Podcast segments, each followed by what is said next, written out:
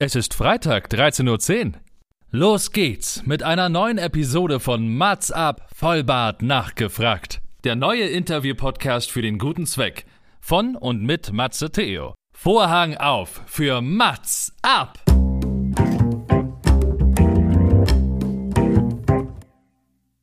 Mats ab, Vollbart nachgefragt ist noch ein neuer Interview-Podcast. Es kommen Leute zu Wort, die Matze Theo, das bin ich. interessant findet und die vorher noch nie die Gelegenheit hatten, ihre spannenden Geschichten zu erzählen. Zehn Fragen Naja, also fünf. und noch fünf. Ja, also zehn in Summe. Äh, Egal. Im Anschluss an das Gespräch verabreden sich beide zu einer guten Tat. Mats ab, Erika die Witt. Meine Damen und Herren, es ist Freitag, 13.10 Uhr, ein neues Wochenende steht vor der Tür und mein heutiger Gast hat mit bereits vier Jahren mit einem Kassettenrekorder und einem geschenkten Mikrofon seine Mission erkannt und in die Tat umgesetzt.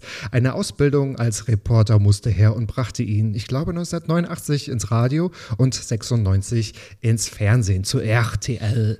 Dort zeigt er uns nicht nur das Wetter bei Punkt 12, sondern lässt uns auch an den spannenden Selbstexperimenten teilhaben und traut sich das, was sich das Publikum immer fragt und wahrscheinlich selbst gar nicht so traut. Er hat zudem auch drei eigene Podcasts und ist Synchronsprecher und ganz vieles mehr. Und das nächste spannende Projekt ist eindeutig dieses Mats-Up-Interview. Ich freue mich sehr. Herzlich willkommen, Thorsten Slegers. Hallo, lieber Matze. Ja, ich freue mich auch sehr. Ich finde das ja immer hochspannend, wenn man mal so äh, gegenseitig in Podcasts vorbeischaut. Und ähm, ich habe gestern noch auf der Autobahn auf dem Weg von RTL nach Hause, habe ich noch ein paar Folgen bei dir gehört und äh, habe mich sehr gefreut. Ja, weil das Schöne ist, man geht äh, in die Tiefe in deinen Folgen und das finde ich schön. Das freut mich, dass du natürlich reingehört hast. Welche Folgen hast du denn gehört? Mit wem? Äh, Ich müsste jetzt, ich habe gestern ganz viel querbeet gehört. Ich habe die Folge gehört mit dem jungen Mann, der kürzlich sein Augenlicht äh, verloren hatte, der 24. Malik. Ja, genau, Malik. Malik. Und das fand ich eine unglaublich Ja. schöne, ähm, aber auch motivierende Folge, weil er Mhm. einfach so eine tolle Lebenseinstellung hat, die mich sehr fasziniert hat. Und das bringt auch mit seinen Worten rüber, oder? Also ich fand das Total. so faszinierend. Das fand ich wirklich. Also ich habe auch ganz viel, was heißt Zuspruch, aber ganz viel positives Feedback bekommen. Eigentlich hat Malik das Feedback bekommen, muss man sagen. Nicht meine Podcast-Folge, sondern Malik. Und äh, darüber freut er sich auch sehr. Und ich finde es auch toll, bei ihm ja zuzuschauen, wie er wie er sich quasi so entwickelt und seine Träume umsetzt. Der hat jetzt auch einen eigenen YouTube-Kanal und wird selbst Moderator. Also, liebe Grüße an Malik. Aber Thorsten, heute darf und soll es auch um dich gehen. Du bist ja eigentlich immer auf der anderen Seite, in Anführungsstrichen.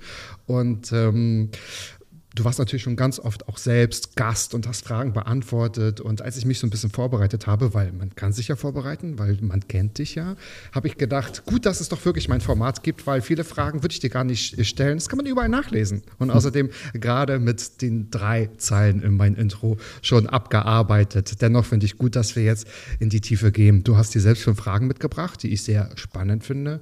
Und auch ich habe sie gestellt. Es ist mir denn, also ich denke mir immer, oder ich frage mich immer vorher, wann ist es am schwierigsten für mich, diese fünf Fragen zu formulieren, wenn man eine Person nicht kennt, also die jetzt nicht Reichweite hat oder in der Öffentlichkeit steht, oder wenn die Person in der Öffentlichkeit steht, bei mir, bei mir, na, bei dir, ähm, ist es mir erst leicht gefallen, aber ich habe drei Fragen gestrichen und habe sie neu ersetzt. Ich bin so gespannt, was du sagst, aber dazu später, später mehr. Wir werden ganz viel über dich erfahren, über deine Projekte, vielleicht über kommende Projekte, über die Podcasts, über die Erfahrungen in der Vergangenheit und auch über die Medien allgemein, vielleicht selbst. Bist du wirklich so sportlich, wie es im TV oft rüberkommt, fragst du dich selbst. Und jetzt möchten wir natürlich auch eine Menge Geschichten dazu hören. Und äh, kommst du so sportlich rüber? Äh, ich Weil mache du machst Tat- ganz viel, ne? Du machst ganz viel. Ja. Ich mache in der Tat sehr viele Selbstexperimente, die sich auch um die Themen Gesundheit, Fitness, Ernährung drehen. Und ich bin dann immer unglaublich motiviert, weil ich auch immer einen guten Freund und Experten an meiner Seite habe, mit dem ich übrigens auch zusammen podcaste. Und Dem der grüßen Alex, liebe der, Grüße. Der Alexander Nikola, der ist Personal Trainer, Ernährungsexperte. Und da ist das immer, ähm, der hat eine unglaublich tolle Art, mich zu motivieren und natürlich auch seine Klienten zu äh, motivieren, sonst wäre er auch im falschen Beruf. Und dann spornt mich das immer total an. Das hält dann ungefähr zwei, drei Tage an und dann werde ich wieder zur faulen Socke, die dann doch lieber abends statt joggen zu gehen auf dem Sofa liegt und Netflix guckt oder RTL Plus oder was auch immer. Also ich bin auch beim Streaming, äh, ja, eher als beim Sport oder beim Fitnessstudio. Aktuell zumindest, muss ich sagen. Das hat ein bisschen nachgelassen, meine Motivation. Und die Leute sind dann immer ganz ähm, irritiert. Äh, die denken wirklich, ich sei die totale Sportskanone. Und wenn ich denen sage, nee, also das ist immer mal wieder zwischendurch, ja, dann sind sie doch so ein bisschen, ähm, ja, erstaunt. Und vielleicht auch beruhigt, oder? Weil ich finde das so ganz gut. Irgendwie habe ich immer so, so ein, ja, so Ehrfurcht, wenn einer sagt, wie nein, ich, ich mache das und das ist ja gar kein Problem. Und ich gehe sechsmal in der Woche joggen und dann mache ich abends noch das und dann mache ich zweimal am Tag Sport, Cardio und Krafttraining. Da denke ich mir, wow, wie soll man das dann auch schaffen? Also, ähm, ja, das kann ich sehr gut nachvollziehen. Aber ihr, wenn ich jetzt mal bei dem Podcast gesund gefragt bleibe, ähm, den du auch gerade, glaube ich, auch angesprochen hast. Ihr informiert euch ja beide gleichzeitig und vieles hast du ja auch schon ausprobiert. Einiges wahrscheinlich auch damals schon aus deinen Reporterzeiten und einiges dann aktuell zu den Folgen. Du ziehst aber auch einiges durch. Du hast zum Beispiel eine Woche Intervallfasten ausprobiert. Das sind nicht nur drei Tage, das hast du eine Woche gemacht. Mit gutem Erfolg, ne? Der Erfolg war besser, als ich gedacht hatte, ehrlich gesagt. Also ich habe schon mal so ein klassisches Fasten gemacht das fand ich persönlich äh, die totale Folter. Und als ich dann mhm. das Intervallfasten gemacht habe, das ist schon ein deutlicher Unterschied, äh, weil du da eben nicht so komplett auf die Bremse treten musst. Ne? Du hast halt eben deine Zeiten, in denen du essen darfst. Es sollte natürlich gesund sein. Also du sollst jetzt nicht das Schnitzel oder den Burger essen, ist klar. Mhm. Aber du hast halt Zeiten, in denen du fastest und Zeiten, in denen du essen darfst. Also ein Zeitfenster. Und wenn du da eben schaust, dass du was Gesundes ähm, zwischen die Zähne kriegst, ist das super. Das Ding ist immer, und das ähm, habe ich auch das Problem, dass so die ersten zwei, drei Tage extremste Kopfschmerzen kommen. Das ist aber völlig normal erstmal. Man sagt immer so schön, der Körper entgiftet, wobei entgiften in dem Sinne gibt's eigentlich nicht, aber ähm, es ist halt eine totale Umstellung und da sind erstmal diese Kopfschmerzen da. Danach fühlst du dich aber wie neu geboren. Und das Interessante war eigentlich, dass ich beim Intervallfasten in dieser Woche genauso viel abgenommen hatte wie beim klassischen Fasten. Das waren irgendwie so viereinhalb oder fünf Kilo. Natürlich viel Wasser, das ist nicht alles Fett. Aber man muss nicht zwingend total auf die Bremse treten. Also dieses Intervallfasten geht auch ganz gut. Ja, das glaube ich. Ich probiere es auch aus, beziehungsweise schon seit einigen Jahren, sage ich mal, mit ein paar Ausnahmen. Also ist so eine kleine Sinuskurve. Ich habe ähm, ein paar Tage, wo ich es halt auch mal nicht erschaffe. Aber man darf es auch gar nicht so dogmatisch sehen, finde ich. Aber mir fällt es auch nicht schwer. Ich glaube, ich würde es auch nicht machen, wenn ich mich total irgendwie so kasteien müsste dafür. Es fällt mir gar nicht so schwer. Ich lasse zum Beispiel, ich glaube, du machst es ähnlich, äh, von 11 bis 19 Uhr hast du, glaube ich, gemacht. Ich mache es von 12 bis 20 Uhr und genau. Soll gar nicht ums Intervallfassen gehen, aber das ist so ein Thema, was ich auch, ähm, was ich ganz interessant finde und darüber habt ihr auch gesprochen. Und wenn man dir so zuhört, denke ich mir, ah, du hast so eine ganz tolle Reporterstimme. Hörst du nicht das allererste Mal, nehme ich an, aber es macht Spaß, dir so zuzuhören.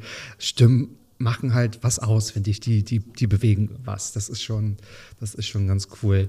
Jetzt vielleicht nicht nur auf Sport bezogen ist deine nächste Frage, sondern vielleicht ganz allgemein. Bei welchem TV-Experiment oder Selbstexperiment ist mal so richtig was schiefgegangen, beziehungsweise hattest du Angst? Das war ein Experiment in Österreich vor, ja, ungefähr fünf, sechs Jahren ist es her. Äh, da hatten wir auch eine relativ hohe Lawinenwarnstufe, wie sie jetzt aktuell auch wieder ist. Und wir haben uns eben gedacht, wie ist es eigentlich, wenn man ja zum falschen Zeitpunkt am falschen Ort ist. Man kann ja auch mhm. unverschuldet in eine Situation kommen, wo eine Lawine losgeht, ein Schneebrett losgeht und obwohl du auf einer normalen Piste bist, wirst du halt unter Umständen davon erwischt. Und das war eben so die Idee, ein Reporterexperiment, ein Selbstexperiment zu machen. Wie fühlt sich das eben an, wenn du unter Schnee begraben bist? Und äh, ich habe da mit der Bergwacht und den Bergrettern aus Wagrain im Salzburger Land zusammengearbeitet. Die haben quasi so einen kleinen Versuchsparcours aufgebaut. Wir haben Einmal haben wir echt eine Lawine gesprengt, um einfach mal zu zeigen, mit welcher Wucht kommt die Schneemasse runter und haben so einen Dummy, wie man den aus so Auto-Crash-Tests kennt, mit so einem Lawinenschneesack da ins Feld gestellt auf den Hang. Und da sieht man eben, wie da oben auf dieser Lawine mitschwimmt.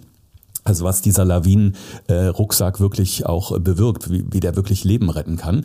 Und dann haben wir mich ähm, an einer anderen Stelle in dem äh, Gebiet äh, eingegraben. Ich hatte 20 oder 25 Zentimeter Schnee über mir und hatte so eine kleine Höhle vom Gesicht frei, wo auch eine kleine Kamera drin stand, die mich eben dann währenddessen auch gefilmt hat. Mhm. Mhm. Und äh, die, der Versuchsaufbau war, dass ich eben maximal 30 Minuten unter dieser Schneedecke bleibe.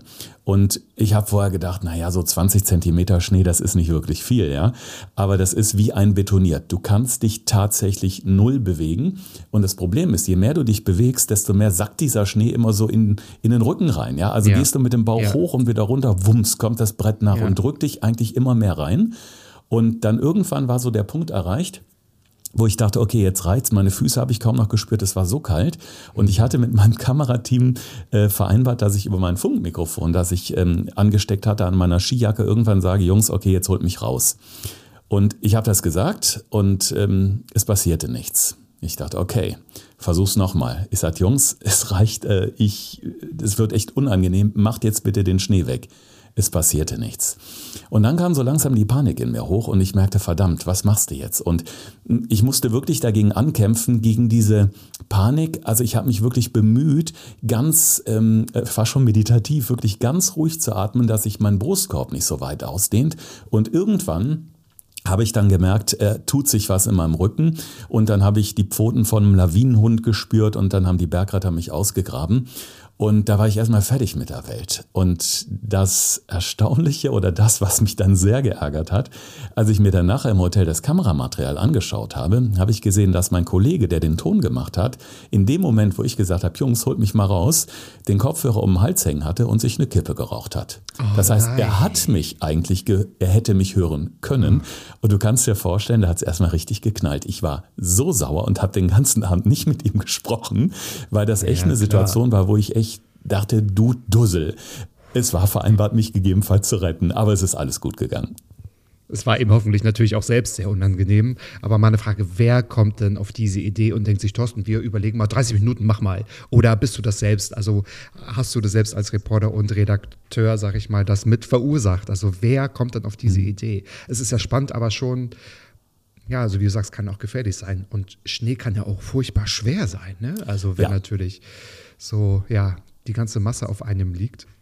Also die Ideen äh, kommen äh, wirklich zu einem sehr, sehr großen Teil von mir selber, weil ich äh, von Natur aus unglaublich neugierig bin und ich möchte Dinge ausprobieren. Ich wollte auch mal wissen, wie lange kann ich ähm, wach bleiben. Ich war mal 65 Stunden am Stück wach und habe halluziniert.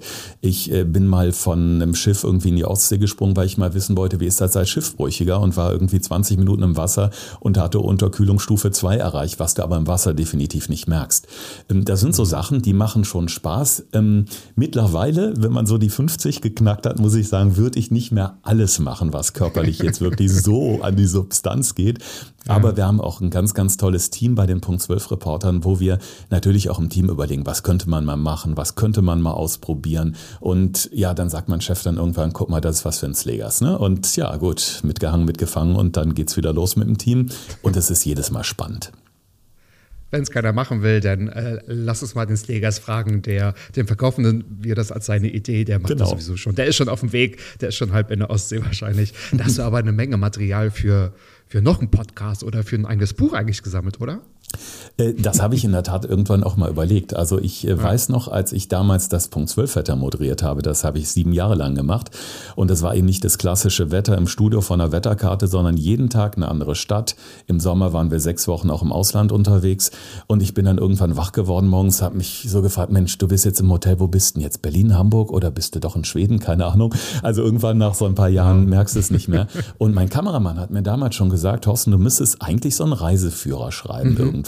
Und ich ärgere mich, dass ich das nicht getan habe, weil das war eine tolle Zeit, wo wir viel rumgekommen sind und wo du natürlich auch in den entlegensten Orten dieser Welt oder einfach auch in schönen deutschen Städten kleine, super schöne Restaurants oder Bars entdeckst, wo man wirklich so Insider-Tipps hätte geben können.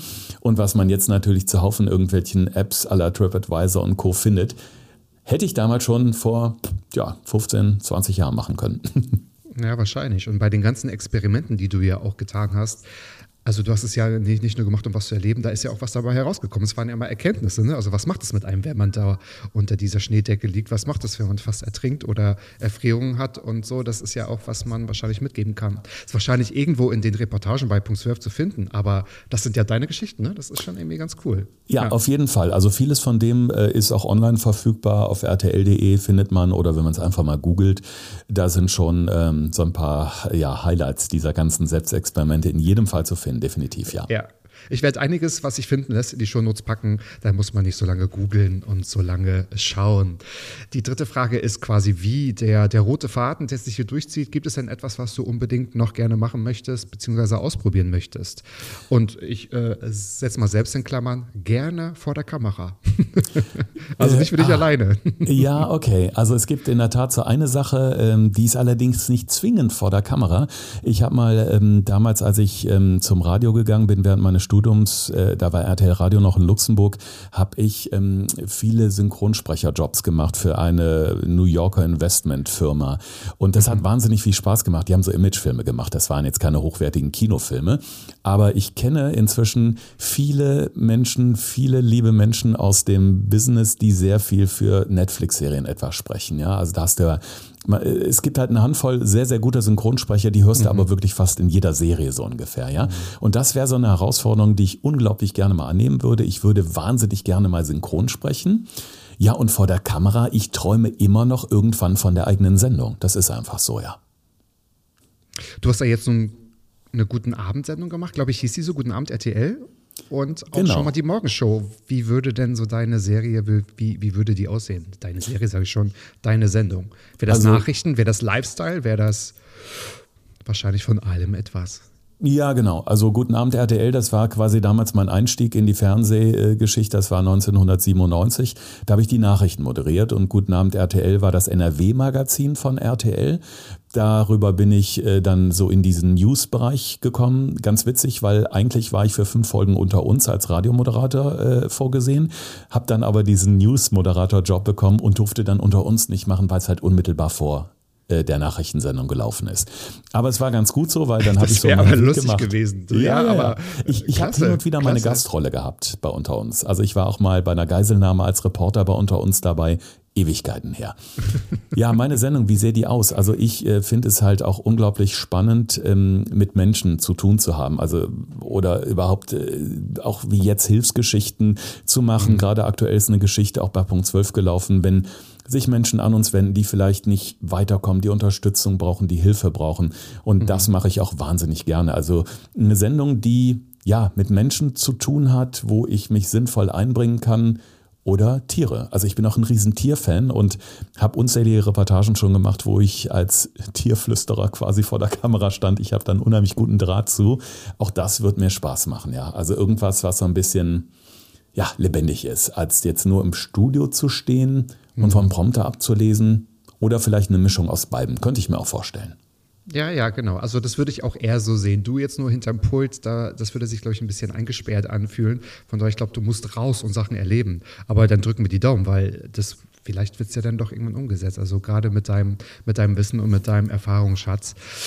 Wenn wir jetzt mal nochmal auf die Synchronsprecherei zurückkommen, gibt es dann irgendeine eine Rolle oder einen Film, den du gerne synchronisiert hättest? Weil das fällt einem ja meistens auf, wenn man etwas schaut und denkt sich, das hätte ich anders gemacht oder ah, das wäre cool, wenn ich das getan hätte. Ich habe mal vor einigen Jahren bei einer großen deutschen Synchronsprecherfirma ein Casting gehabt. Also es ist mhm. wirklich schon sehr, sehr lange her, da war ich noch längst nicht so etabliert bei RTL wie jetzt heute. Äh, und äh, dann habe ich ähm, eine Szene oder mehrere Szenen von Kiefer Sutherland bekommen damals, ein großartiger Schauspieler, ja, der wirklich toll absolut. ist.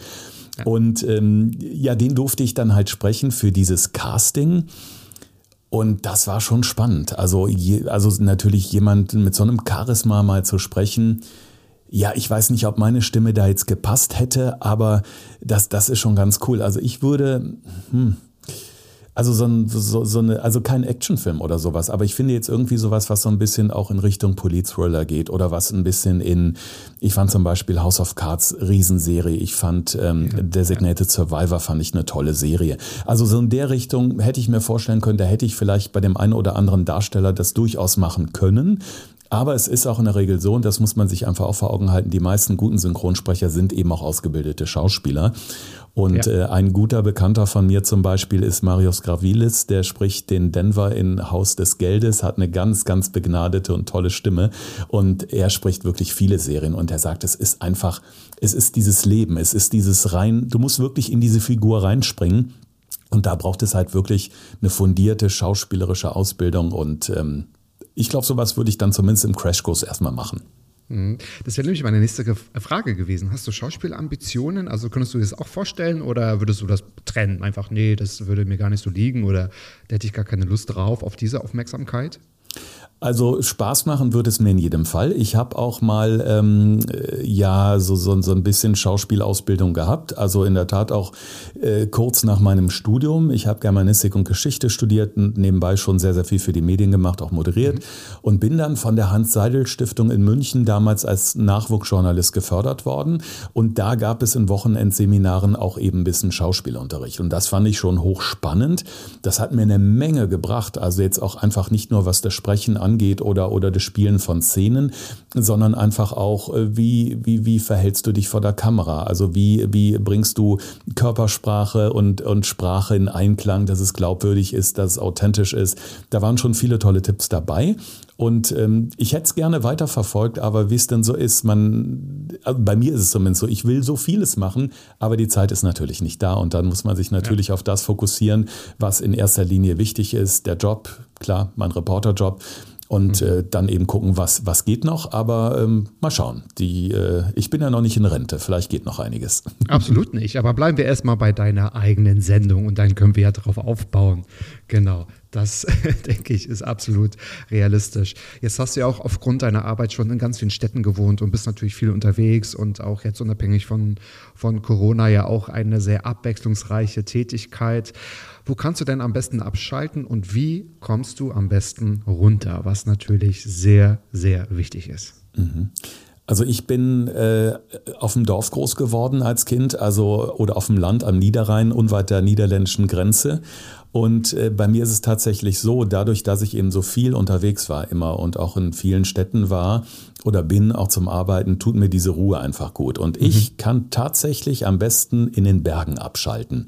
Ich habe mir auch vor, wann war denn das, 2011, also schon ein bisschen was her, meine dreimonatige Auszeit gegönnt und war in den Bergen und bin jeden, fast jeden zweiten oder dritten Tag auf irgendeinen Gipfel hochgerannt und habe tatsächlich auch ähm, mein Smartphone zu Hause gelassen. Ich hatte so einen alten Nokia-Knochen dabei ähm, und äh, eben nur für den Fall, dass ich mir mal den Fuß umschlage und irgendwo am Berg bin und die Bergwacht rufen kann. Und das dauert bei mir immer so zwei, drei Tage, bis ich dann wirklich so komplett runterfahren kann. Aber dann ist das die Erholung pur und ähm, das ist für mich das Größte, wenn ich einen Berg hochlatsche und einfach so damit beschäftigt bin, wie teile ich jetzt meine Kraft ein, dass ich wirklich da auch oben auf dem Gipfel ankomme, dann, dann geht so alles andere aus dem Kopf raus. Und ähm, ein guter mhm. Freund von mir, der ist katholischer Priester, der hat mir mal gesagt, wenn du da oben auf dem Berg sitzt, dann suchst du dir mal da unten im Tal irgendwie so ein Häuschen aus, das ist winzig klein. Und dann stellst du dir mal vor, dass der ganze Stress und deine ganzen Probleme da unten in diesem Haus sind. Und dann siehst du mal das große Weite und das große Ganze, ja. Und dann äh, hältst, äh, führst du dir mal vor Augen, dass eben das nicht alles ist, dass es im Leben eben noch viel, viel mehr gibt und wichtigere Dinge als irgendwelche ja, Sachen, die uns vielleicht aktuell gerade stressen. Und da kann ich in der Tat am besten abschalten in den Bergen. Ja, ja, das sind die Kleinigkeiten, die einen aber trotzdem so abhalten und dass man dann doch vielleicht auch mal denkt, die Probleme sind trotzdem ganz klein, dass da gibt es so viel mehr. Das ist natürlich ganz spannend. Musst du denn tatsächlich also abschalten und runterkommen oder schaffst du dir auch einfach nur Platz so für neue Ideen, dass man sagt, okay, ich äh, will das und das vielleicht noch äh, beruflich umsetzen?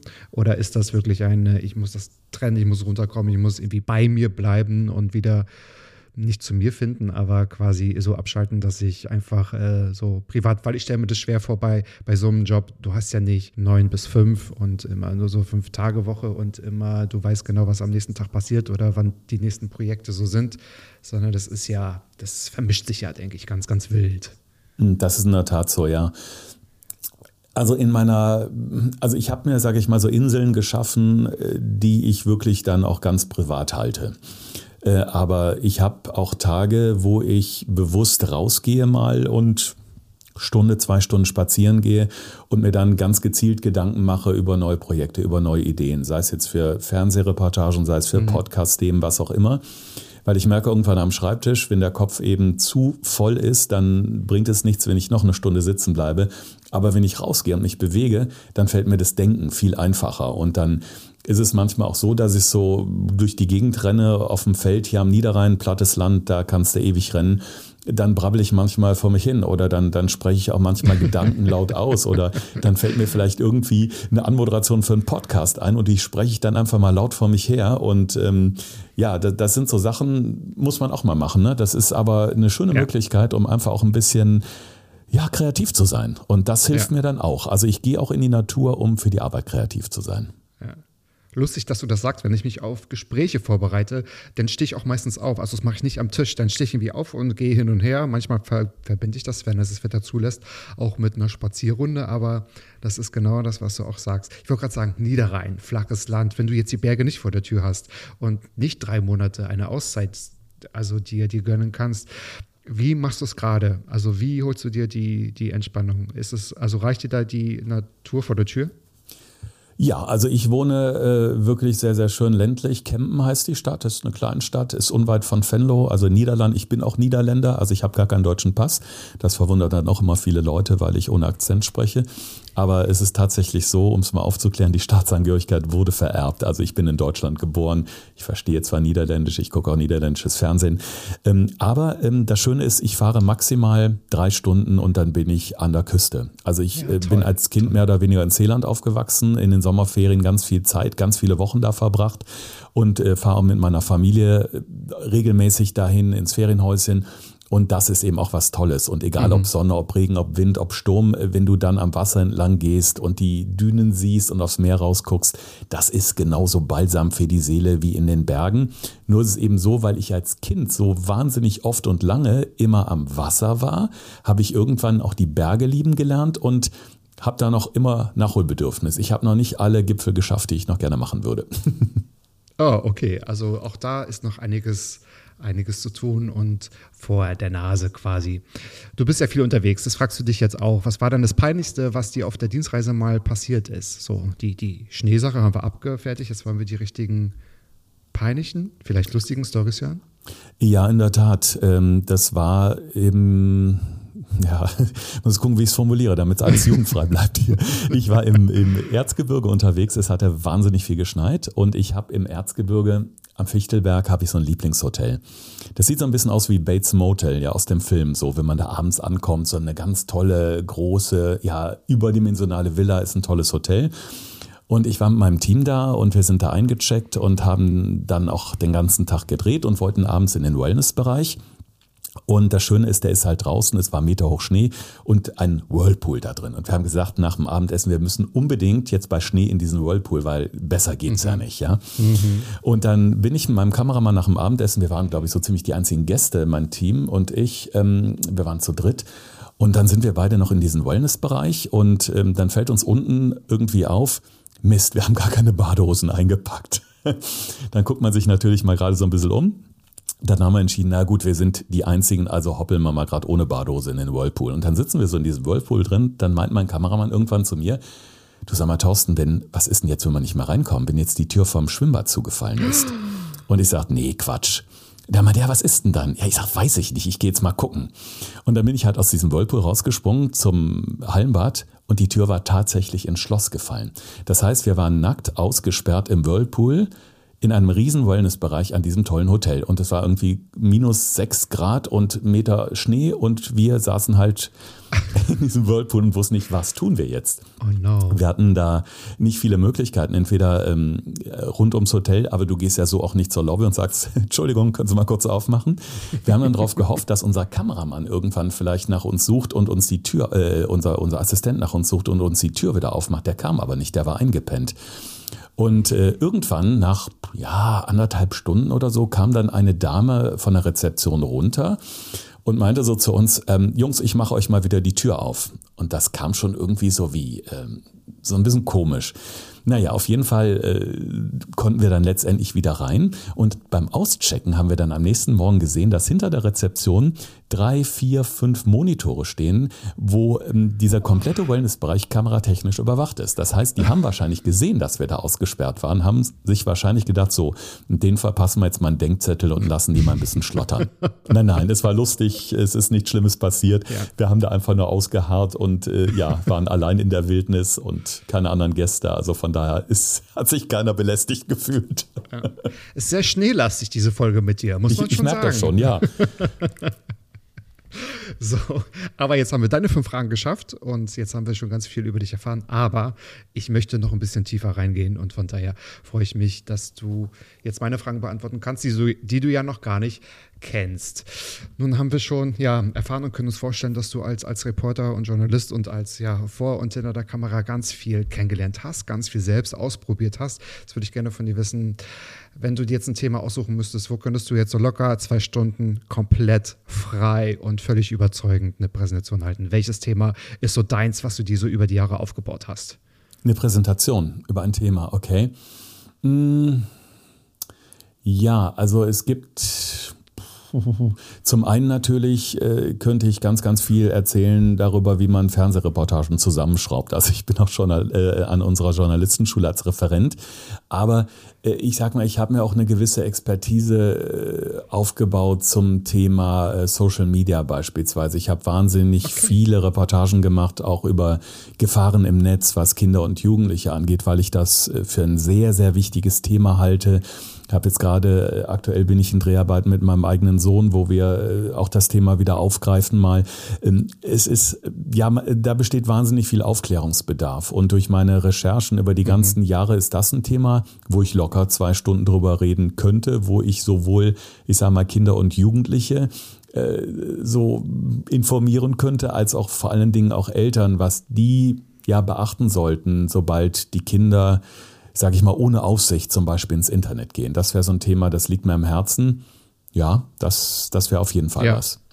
Also das heißt Umgang mit Social Media, Fake News und Hate Speech, also was, was, was umfasst das alles? Weil das sind ja irgendwie äh, Komponente, man muss ja auch sagen, die treiben uns ja schon um und die machen uns das Leben auch gerade manchmal schwer, weil man gefühlt ständig gegenarbeiten muss, manchmal. Ne? Mhm. So, gerade mhm. jetzt auch mit Corona oder mit, ja, mit Wahlen, mit Politik und mit Diversität. Ja, ja, es, ich sag mal, es geht da vor allen Dingen auch äh, jetzt weniger um Hate, sondern vor allen Dingen auch die Gefahren, die, die da lauern. Denn äh, viele gehen doch recht blauäugig da rein. Und wenn man sich mal diverse Plattformen anschaut, die jetzt gezielt für Kinder und Jugendliche sind, ähm, glauben die Menschen manchmal nicht, wer sich da sonst noch so tummelt, ohne jetzt da zu sehr ins Detail zu gehen. Aber mhm. man muss einfach vorsichtig sein. Also es gibt viele mhm. Plattformen, da sind User unterwegs, die sich ja möglicherweise als Kinder ausgeben, aber keine Kinder sind und eben mhm. ja andere Dinge im Schilde führen. Und mhm. das, da habe ich wirklich ganz schockierende Dinge erlebt, auch bei meinen Recherchen. Und das ist sowas, wo wir ja auch sowieso, äh, ob es nun bei uns im eigenen Sender ist oder auch bei den Kollegen der anderen Sender, wo man halt immer wieder darauf hinweisen muss, einfach, dass da eine gewisse Vorsicht, eine gesunde Skepsis mit dabei ist. Also eher so in diese Richtung. Okay. Ja, krasses Thema und wichtig. Und ich denke, ich habe mir mal schon überlegt, das muss es doch als Schulfach eigentlich geben, oder? Also wir hatten ja früher auch Informatikunterricht, da haben wir noch kennengelernt, wie man eine Diskette einführt und wie man Dateien oder Ordner erstellt. Wieso ist das, also ich meine, die Jugendlichen, die kennen sich damit gut aus, aber sowas wird halt nicht gelehrt. Also was glaubst du, was, was, was kommt da noch auf uns zu? Also es gibt Schulen, die das sehr, sehr vorbildlich machen oder die in die richtige Richtung gehen. Ähm, etwa auch die Schule meines eigenen Sohnes. Ähm, gut, er ist jetzt 17 schon, aber da war es eben auch so in dem Alter, wo Social Media, Facebook, Instagram, TikTok, Snapchat und Co. interessant wird, gibt es da sogenannte mhm. Medienscouts. Das sind halt die älteren Schülerinnen und Schüler und die sind eben auch Ansprechpartner, wenn es mal Probleme gibt, wenn es mal Mobbing gibt, wenn es mal irgendwie Hate gibt. Ähm, das kommt ja nun mal vor, ja. Und wir wissen alle, die Hemmschwelle im Netz ist eben ne, nicht so hoch wie jetzt ja. Eye to Eye auf dem Schulhof. Ja. Das ist eben was, wo sie eben die jüngeren Schülerinnen und Schüler sehr, sehr gut begleiten und eben vor allen Dingen auch Ansprechpartner sind, äh, wenn es den Betroffenen vielleicht zu peinlich ist, mit Mama oder Papa zu reden. Und solche Medienscouts an den Schulen einfach zu etablieren, würde ich mir viel mehr wünschen, weil zum einen sind die halt im Bilde. Ich höre leider Gottes oft von anderen Eltern auch so den Spruch, Facebook, Insta, nee, da bin ich zu alt zu, das ist nichts für mich. Ja, ich sage, es muss aber was für dich sein, weil dein Kind da ist. Und du solltest immer wissen, was dein Kind im Internet macht. Und ich finde auch, also es sollte durchaus ein Schulfach oder zumindest irgendwie mal Kurs gehen, wie bewege ich mich in Social Media. Die Gefahren, die Regeln, wie auch immer, das ist was, wo man wirklich auch die Kinder und Jugendlichen total sensibilisieren müsste, mehr sensibilisieren müsste, finde ich. Das denke ich auch. Und ich glaube, da sind wir uns alle einig. Und komischerweise passt meine zweite Frage da auch ganz gut rein. Was glaubst du denn, welche Herausforderungen jetzt bezüglich der Medien oder auch Social Media werden unsere nächsten, also die nachfolgenden Generationen wahrscheinlich gar nicht mehr haben, wenn man jetzt so denkt, äh, ähm, ich habe mal von dir so ein Zitat gelesen, heute sagt man, ich möchte irgendwas mit Medien machen. Hass war bei mir damals auch schon so. Plus natürlich ganz andere Dimensionen. Was glaubst du, werden wir oder werden die nicht mehr nicht mehr haben, nicht mehr erleben? Oder welche Fragen werden sie sich nicht mehr stellen? Also jetzt die, die ganzen jungen Leute, die gerne in die Medien möchten, meinst du? Ähm, ja, also ich sag mal, es ist, glaube ich, wichtig, dass man sich ein bisschen spezialisiert oder dass man sich heutzutage mehr Gedanken macht, als wir das vielleicht damals gemacht haben. Ich habe sehr, sehr früh angefangen. Ich habe mit 14 Jahren angefangen zu moderieren, aber dann irgendwann hat sich halt die Frage gestellt, will ich äh, zum Radio, will ich zum Fernsehen? Und heute gibt es ja so viele verschiedene Möglichkeiten, bei den Medien zu arbeiten. Ja, ob du nun vor der Kamera bist, hinter der Kamera, ob du im Social Media Bereich bist, also eher so für diese Online-Geschichten zuständig bist. Ja, ähm, also da muss man oder Mediengestalter beispielsweise, also die Vielfalt an Jobs in den Medien, die ist ja wahnsinnig groß geworden. Mhm. Und äh, die, also ich finde, es ist toll, also für die Generation, die jetzt kommt. Aber man muss halt sich genau überlegen, wo will ich hin, was passt zu mir. Und Andererseits ist es auch positiv, weil wenn du früher mal ein Casting beim Radio oder beim Fernsehen hattest und das hat nicht funktioniert, ja, dann war es das. Heutzutage hast du vielleicht die Möglichkeit, dass der jemand sagt, okay, vor der Kamera sehe ich dich jetzt noch nicht so, aber in dem und dem Bereich, da suchen wir junge, kreative Leute, mach das doch zuerst mal und dann gucken wir mal, wie du dich entwickelst. Und da ist, glaube ich, für die junge Generation jetzt eigentlich ähm, das ganz cool, zumal das analoge Fernsehen und ja, Internet, online, das, das ist ja eins. Und das sieht man auch bei uns, bei RTL sieht man das auch. Also, wenn, wenn ich jetzt mal bei meinem Beispiel bleibe, wenn ich einen Beitrag habe, der im Fernsehen ausgestrahlt wird, der ist dann auch bei RTL Plus zu sehen, der ist dann auch bei RTL.de online. Also, ja, das, das ist halt einfach was, wir, ähm, wie man so sagt, Content, ja, der ist halt überall abrufbar und das finde ich großartig und selbst für mich ja. ist das ein großes Abenteuer jetzt und ich finde es ganz toll, das alles ausprobieren zu dürfen. Ja, und man kann sich auch anders präsentieren, weil man vielleicht mit einem Social Media Auftritt ja schon zeigen kann, so da habe ich Ambitionen, das kann ich vielleicht jetzt ganz gut und ich mag jetzt einen Podcast machen oder ich mag irgendwie Schauspielern und so. Ich spreche jetzt gar nicht von Influencern, die jetzt irgendwas promoten oder präsentieren, sondern wo man wahrscheinlich so seine Talente einfach auch äh, zeigen kann. Denn oftmals funktionieren ja auch neue Formate so, dass man dann dort vielleicht gesehen oder entdeckt wird. Ne? Damit spielen ja auch ganz viele was sagt dann dein Sohn dazu, dass du so dein Content äh, multi-channel-mäßig präsentierst? Ist es cool für ihn oder ist es eher so, oh Mann, ja, toll, nee. Instagram, 9000 Follower, Daddy? Nee, nee, also Inf Influencer um Gottes Willen, also da bin ich weit von entfernt. Nein, also ich. Ähm, aber du findest statt, du bist bei Social Media ja, ja äh, präsent. Ich, genau. ich, ich muss aber auch sagen, dass ich regelmäßig allen Content lösche. Also ich glaube, ich habe jetzt zum dritten Mal in Folge sowohl bei Facebook als auch bei Instagram wirklich alles gelöscht weil mir gewisse Dinge nicht mehr gefallen haben. Und dann setze ich alles mal wieder auf Null. Das ist mir dann auch geil, wenn dann die Follower wieder schrumpfen, wie auch immer. Aber äh, ich, ich habe halt, äh, ich weiß auch nicht, ich habe nie so einen wirklich roten Faden gehabt. Ich habe ähm, immer geguckt, ich möchte was posten, was annähernd auch ein bisschen Sinn macht. Also nicht nur des Postens willen, sondern so eine kleine Message sollte schon drin sein. Ja. Mein Sohn kennt das aber seit er klein ist, dass ich da auch stattfinde. Und der weiß das auch. Und der ist ja jetzt als, ähm, als Jugendreporter auch im Einsatz bei uns. Wir drehen sehr viel zusammen. Und ähm, von daher ist es für ihn normal. Ich habe ihn das tatsächlich auch mal gefragt, ob er das irgendwie peinlich findet, dass Papa bei Insta und Facebook so viel macht. Nö, meinte, ich finde es eigentlich ganz cool. Also von daher ja. Äh, habe ich da ähm, auf jeden Fall die grüne Karte. Sehr cool. Die grüne Karte ist immer, ist immer wichtig. Nun hast du dich ja auch eigentlich schon mit, ja, mit gefühlt fast jedem Thema auch beschäftigt in, in der Vergangenheit. Und äh, jetzt gerade blickst du ja auch auf, auf, auf eine auf, auf, eine lange und großartige Karriere zurück. Wann hat sich denn das letzte Mal eine Meinung zu einem Thema komplett geändert? Ist das mal vorgekommen? Zu welchem Thema jetzt? Zu, zu, irgendeinem Thema, zu irgendeinem Thema, wo, wo du gedacht hast, ah, darüber habe ich aber damals anders gedacht, jetzt äh, stehe ich dazu ganz, ganz anders. Mm, nee, eigentlich nicht. Also da, äh, okay. nee, also ich war immer schon äh, jemand, der so genau wusste, was er auch wollte, auch thematisch und ähm, da fällt mir in der Tat nichts ein. Also ähm, nö, ich habe da immer bin da so über die ganzen Jahre meinen Prinzipien treu geblieben. Ich habe auch von Anfang an immer gesagt, das war mir sehr sehr wichtig, dass ich ähm, authentisch sein möchte. Also mhm. ich möchte vor der Kamera nicht irgendwas spielen, was ich so nicht bin. Und ähm, mir hat irgendwann mal jemand gesagt, ähm, zappel nicht so viel rum bei der, vor der Kamera. Ja, gut, im Nachrichtenstudio ist das, sollte man es nicht tun, aber ich rede auch manchmal mit Händen und Füßen. Aber das bin ich, so bin ich. Und äh, wenn ich so bin und das so tue, dann ist es authentisch. Und von daher finde ich, gehört es einfach dazu, ja. Und das finde ich wichtig, dass man sich nicht verstellt, weil die mhm. Zuschauer und die Zuschauerinnen, die merken das, wenn man nicht echt ist. Und ich finde einfach, nichts ist schöner, geht mir genauso, wenn ich eine Kollegin oder einen Kollegen vor der Kamera sehe, wo ich denke, Mensch, geil, ne? die oder der ist total echt, super, kaufe ich dem ab. Ja, ja, das stimmt. Und gerade wenn man so eine Message oder Content oder Nachrichten präsentiert, Content ist ja jetzt nicht der richtige Begriff dafür, dann passt das schon so genau. Gibt es aber dennoch so inhaltlich so ein Thema, wo du vielleicht so nach der Recherche oder nach der Bearbeitung gemerkt hast, irgendwie, oh, das, hab, das, das, das hätte ich mir ganz anders vorgestellt, da muss ich mich ein bisschen korrigieren oder das ähm, hätte ich so gar nicht erwartet, weil ähm, du setzt dich ja schon mit den Themen auseinander. Also nun, ob nun zum Thema Sport und Lifestyle für deinen Podcast oder auch für die Dreharbeiten für Punkt 12 zum Beispiel.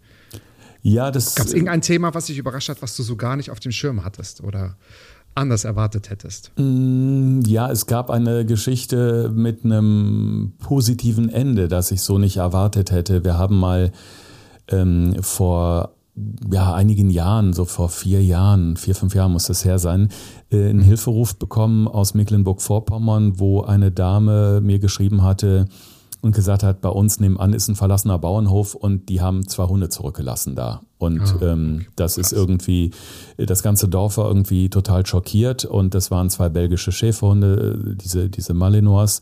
Und der hat gesagt, wir wissen nicht, was wir tun sollen. Und ähm, das hat mich direkt berührt, dieses Thema. Und ich habe gesagt, okay, ich bespreche das in meinem Team und dann gucken wir, was wir tun können. Und dann sind wir darüber gefahren. Es war eisekalt, es war unglaublich kalt da oben im Norden. Es war auch Winter. Und ich komme da an diesem verlassenen Bauernhof an, das sah ganz, ganz schrecklich aus. Und ich habe erstmal keine Hunde gesehen. Und bis auf einmal hörte man so ein Wimmern und dann hat man in so ganz ollen, verrosteten Käfigen, habe ich dann tatsächlich diese beiden Hunde entdeckt.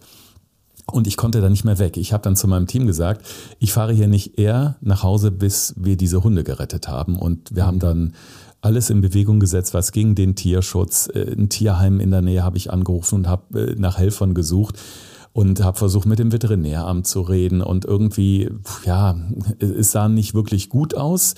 Ähm, aber dann hat sich ähm, ein, ähm, ja, eine, ein örtliches Tierheim hat sich sehr, sehr eingesetzt, hat mich unterstützt. Dann kam die Vorsitzende eines Tierschutzvereins dazu und mit geballter Power hat sich dann doch was bewegt letztendlich, um es kurz zu machen, wir konnten diese Hunde da rausholen und sie erstmal in ein Tierheim bringen, wo sie eben versorgt wurden, wo sie wieder auf die Beine gekommen sind. Und dann habe ich ein halbes Jahr, und das hatte jetzt erstmal gar nichts mehr mit dem Drehen oder mit dem Beitrag zu tun, privat nach einer neuen Heimat für diese beiden Hunde gesucht, weil das war halt ein Pärchen wie Pech und Schwefel und man konnte die einfach nicht mhm. trennen.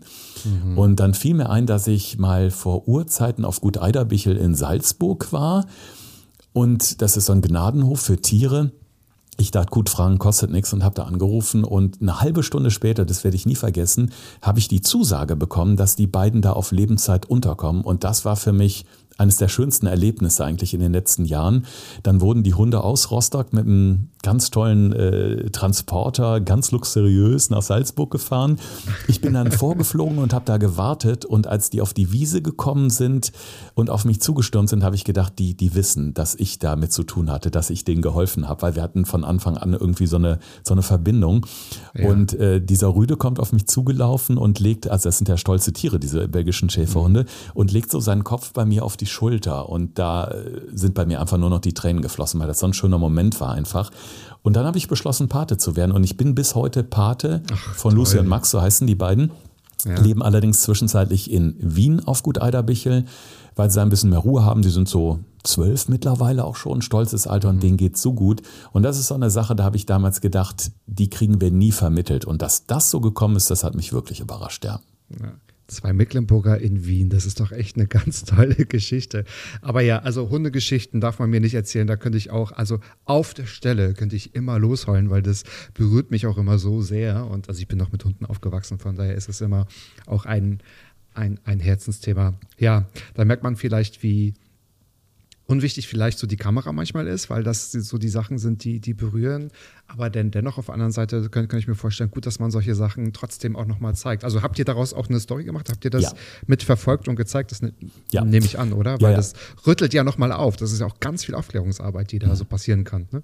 Wir haben in der Tat, also beim Fernsehen sagt man so schön Follow-up. Also wir haben da nochmal einen Bericht nachgelegt und haben eben auch gezeigt, wie es den beiden geht und haben unglaublich tolles Echo bei Social Media bekommen von unseren Zuschauerinnen und Zuschauern, äh, die wirklich unheimlich froh sind. Und ich mache das in der Tat noch so, dass ich regelmäßig auch bei Instagram oder Facebook aktuelle Bilder von den beiden dann äh, poste und ganz, ganz viele erinnern sich, ach ja Mensch, wie toll, dass es den beiden noch so gut geht, ja. Und ja, man muss auch sagen, wir haben ihn durch diese Aktion auch also zumindest dem Rüden das Leben gerettet, weil er hatte eine Krebserkrankung, die dann frühzeitig mhm. äh, zum Glück operiert werden konnte und beide sind topfit und gesund.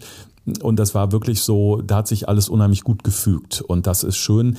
Einziger Wermutstropfen in Salzburg, da habe ich sie regelmäßig besuchen können. Wien ist doch ein bisschen weit.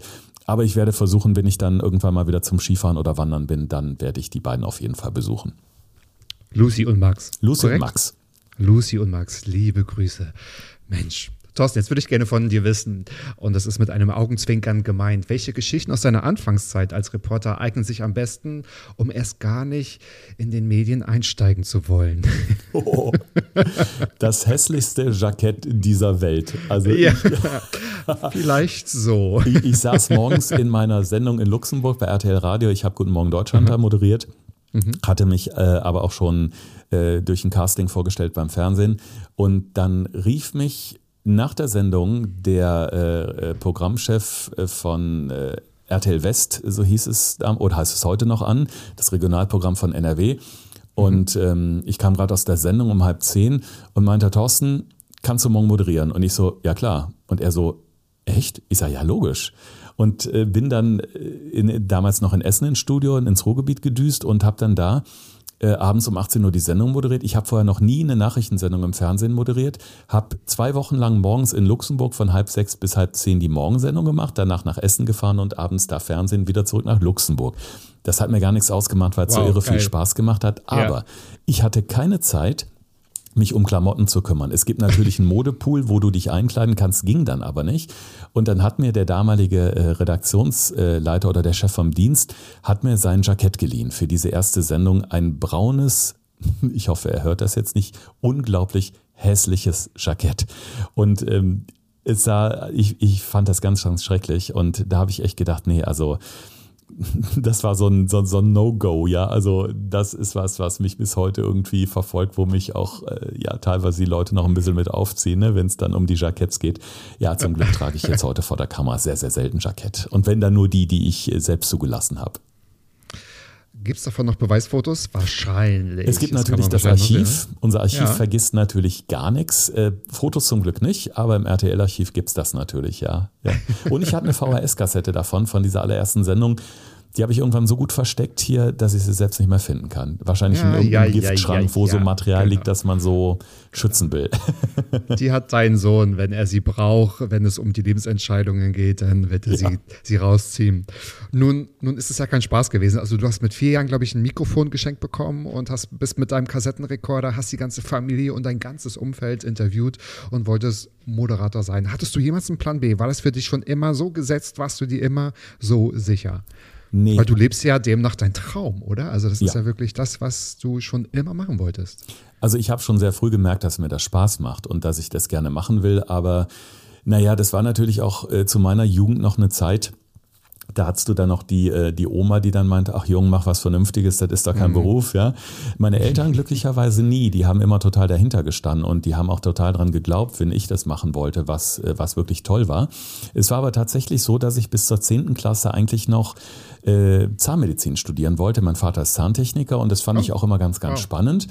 Und ähm, habe dann während der elf oder erst oder vielleicht war erst in der zwölf, also relativ kurzfristig, so ein, anderthalb Jahre vom Abi, habe ich entschieden, weil ich auch wahnsinnig viel mal so parallel moderiert habe, Veranstaltungen, Cityfest und weiß der Geier, was mir so vors Mikrofon gekommen ist. Also die Veranstaltungen wurden immer mehr und immer größer.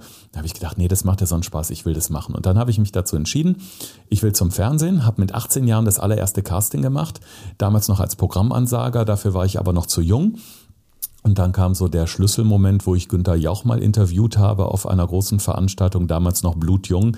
Und Günther Jauch meinte dann zu mir, weißt du was, Thorsten, du musst, zu, du musst nicht auf eine Journalistenschule gehen, also studier irgendwas, was damit zu tun hat. Aber entscheidend ist die Praxis. Und das war der beste Tipp meines Lebens. Genauso habe ich es gemacht. Ich habe dann Germanistik und Geschichte studiert, parallel ganz, ganz viel beim Radio moderiert und irgendwann ja. ist das dann wie von selbst gelaufen. Ne? Das, das war, ja, war, war eine schöne Erinnerung an die erste Begegnung mit Herrn Jauch. Also der hat sich nochmal äh, ermutigt, das so durchzuziehen. Und Herr Jauch hat auch, wie soll ich sagen, ganz schlimme Sakko-Momente in den 80er Jahren gehabt. Vielleicht verbindet euch das auch. Was für eine coole Geschichte tatsächlich, ja? Ja, ja aber so ist es ja auch. Also gerade auch wenn es um, ums Podcasten ging, ähm, das muss auch die Praxis klar, man muss dafür auch mal was mitbringen und auch äh, durchhalten und Geduld mitbringen. Und äh, die Praxis macht es denn tatsächlich auch. Meine fünfte Frage ist hoffentlich einzigartig, aber bei vielen gleich geblieben in der letzten Zeit. Was ist denn in deinem Leben bereits schon so gut, von dem du möchtest, dass noch mehr davon passiert? In meinem Leben jetzt. Hm. Jetzt. Ja, eine gute Frage. Das ist in der Tat, aber so. ich meine, eigentlich ist das ja ein gutes Zeichen, wenn man lange nachdenken muss, dann ist ja schon eigentlich fast alles gut, ja. Ähm, ja, also kann ich dir so ad hoc in der Tat gar nicht beantworten, weil mein Job macht mir wahnsinnig viel Spaß, weil es unglaublich viel Abwechslung ist. Ähm, ja, also dann ist es ja schon ein Punkt. Genau, das ist schon Super. mal auf jeden Fall ein Punkt und ich sage immer so, Gesundheit ja. äh, ne, ist, ist sowieso das höchste Gut, ja, alles andere ist zweitrangig. Ja. Ähm, mhm. Aber also was, was ich ganz gerne machen würde, ich würde meinen Podcast, glaube ich, noch ein bisschen ausweiten gerne. Also den Podcast, den ich mit meinem lieben Kollegen mache, mit dem Alex, dem Gesundheitsexperten, den würde ich gerne noch ein bisschen nach vorne treiben. Und da bin ich aktuell auf der Suche nach einem Partner, nach einem Sponsor. Das wäre vielleicht was, was ich jetzt noch ein bisschen ausweiten würde.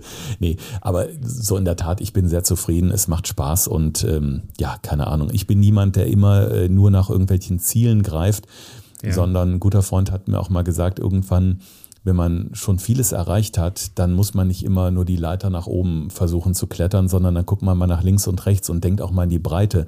Und in der Tat ist es ja so, auch bei mir jetzt als Journalist, ich darf Fernsehen machen, ich darf Radio machen, ich darf Podcast machen, ich darf auch Veranstaltungen moderieren. Es gibt so viel, was ich eben nebenbei auch zum Glück machen darf, ähm, wo es noch ein großes Betätigungsfeld gibt, was natürlich durch Corona ein bisschen ausgebremst wurde. Normalerweise stehe ich auch oft auf äh, Bühnen und moderiere Galas mhm. oder auf Messen. Äh, das war alles nicht in den letzten zwei Jahren. Das ist was, was mir sehr viel Spaß macht und das könnte in der Tat jetzt mal wieder anlaufen. Das würde ich mir wünschen, weil das eine tolle Abwechslung ist zur Arbeit vor der Kamera. Ich finde es immer toll, wenn man auf einer Bühne steht und dem Publikum auch mal direkt in die Augen guckt. Wahrscheinlich, oder? Genau. Mit Publikum arbeiten und die Reaktionen ganz direkt bekommen ja. und nicht nur ins rote Licht zu schauen und denken, okay, die werden das irgendwann anschalten. Vieles ist ja wahrscheinlich gar nicht live. Kann ich total gut nachvollziehen. Tolle Antworten, tolle Einblicke in das Leben des Thorstens Legers. Und jetzt trotzdem die geheime elfte Frage. Waren meine Fragen einzigartig? Ist es mir denn überhaupt gelungen, das so zu stellen? Doch, ich, ich finde schon. Ich fand, das war ein tolles Gespräch, Matze, auf jeden Fall. Ähm, vor allen Dingen habe ich mich dann, das ist ja das Schöne, ich wusste ja nun gar nicht, was kommen für Fragen. Also ich hatte dir zwar mal geschrieben, wo, was, wo ich noch nie nachgefragt wurde, das ist auch dein Konzept, was ich sehr, sehr cool finde. Und ähm, deine Fragen, ja, natürlich, dann kommt man erstmal ins Grübeln, ins Nachdenken und ich habe mich in der Tat an viele, viele Dinge gerade erinnert, die ich eigentlich schon fast wieder aus dem Gedächtnis gestrichen hatte, weil man ja, ja doch in seinem täglichen Flow ist. Und äh, so, ich habe jetzt gerade auch wieder einen Schnitt abgeschlossen, Reportage liegt zur Versendung bereit, jetzt starte ich nächste Woche mit neuen Dreharbeiten. Und jetzt war das mal echt ein cooler Break, um mal zu denken, ah, wie war denn das eigentlich bei dir? Und wie war das noch vor so vielen Jahren im Whirlpool da draußen, nackt am Hotel? Ja? Also viele Dinge, ja. die ich jetzt äh, wieder so vor Augen habe. Also es hat mir sehr viel Spaß gemacht. Ich fand es sehr, sehr interessant und angenehm. Hm gern geschehen. Und genau dafür bin ich da. Und man hat aber total gemerkt, und das finde ich ganz toll, mit einem Profi zu arbeiten. Also wirklich so on point. Das macht wirklich äh, Spaß. Und wie gesagt, ich werde alles Wichtige und alles Interessante von dir, deine Podcast verlinken. Und ähm, ja, dann sind wir gespannt, wann deine eigene Sendung endlich kommt. Und falls du da noch einen Co-Moderator brauchst, ich glaube, da fällt mir schon irgendjemanden ein. Wenn es nicht der gute Alex ist, mit dem du eh schon zusammenarbeitest. Oder dein Sohn. Okay, ich glaube, dann komme ich vielleicht an dritter Stelle. Okay, das muss ich zugeben. Lieber Thorsten, ich danke dir sehr für das Gespräch. Wenn euch, liebe ZuhörerInnen, die also diese Folge gefallen hat, dann sagt es Thorsten, sagt es mir, sagt es uns allen und schaltet auch nächste Woche wieder ein, wenn es heißt Mats ab, Vollbart nachgefragt. Jeden Freitag 13.10 Uhr überall, wo es Thorstens Podcast auch gibt, weil da sind wir auch überall. Bis dahin, liebe Grüße, adios. Ciao, Thorsten. Tschüss, Matze, vielen lieben Dank, bleib gesund. Mats ab. Klappe, Ecke, die erste. Ballim, ballim. Ja. Mann, du bist gefeuert.